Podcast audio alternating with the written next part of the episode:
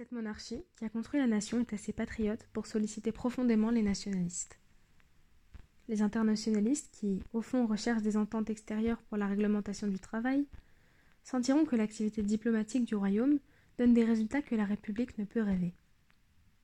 Tous les autoritaires, tous les amateurs de bonne administration, respireront en apprenant enfin que la tyrannie ravageuse des assemblées va céder au contrôle et à l'initiative d'un grand pouvoir.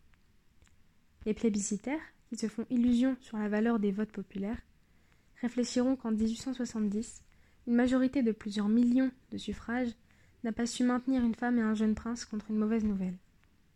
Telle est la mobilité des partis. Le plébiscite fait dépendre le pouvoir d'un vote public. C'est donc un pouvoir faible. L'hérédité a plus de poids.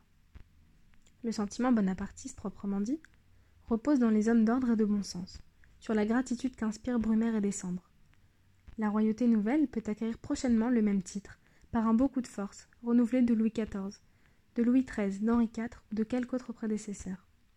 Enfin, quant aux Français, de plus en plus nombreux, qui regardent avec inquiétude vers notre frontière béante, ils seront de plus en plus sensibles à la puissance des actions et des mouvements de cette royauté, à laquelle le comité de salut public a dû rendre justice en reconnaissant que dans toutes les guerres faites par nos tyrans, une province nouvelle était la récompense de notre politique et de l'usage de nos forces.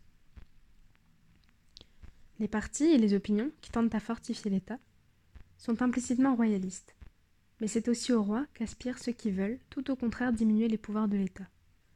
Sans être ennemi de l'État, la royauté peut tendre, et a souvent tendu, beaucoup plus que ne le dit l'école de Tocqueville, à décharger l'État de tout ce qui n'est point son affaire où la Révolution et l'Empire ont tout ramené aux règles d'une bureaucratie uniforme, la royauté laissait mille pouvoirs particuliers faire leurs lois et règlements.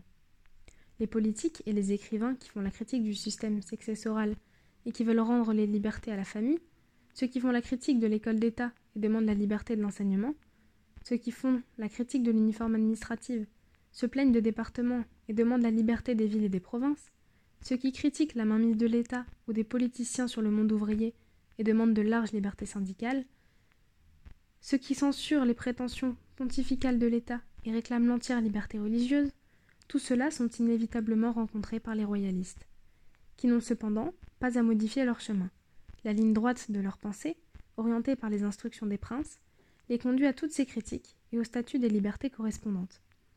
Et cela ne contredit aucunement la partie autoritaire de leur programme. Un État qui veut se fortifier se concentre dans l'objet de sa compétence et se délivre des besognes parasitaires.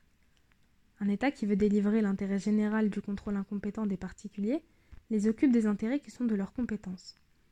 Les citoyens trouvent avantage à traiter ce qu'ils connaissent, comme l'État à recouvrer les pouvoirs qui résultent de ses droits et de ses devoirs.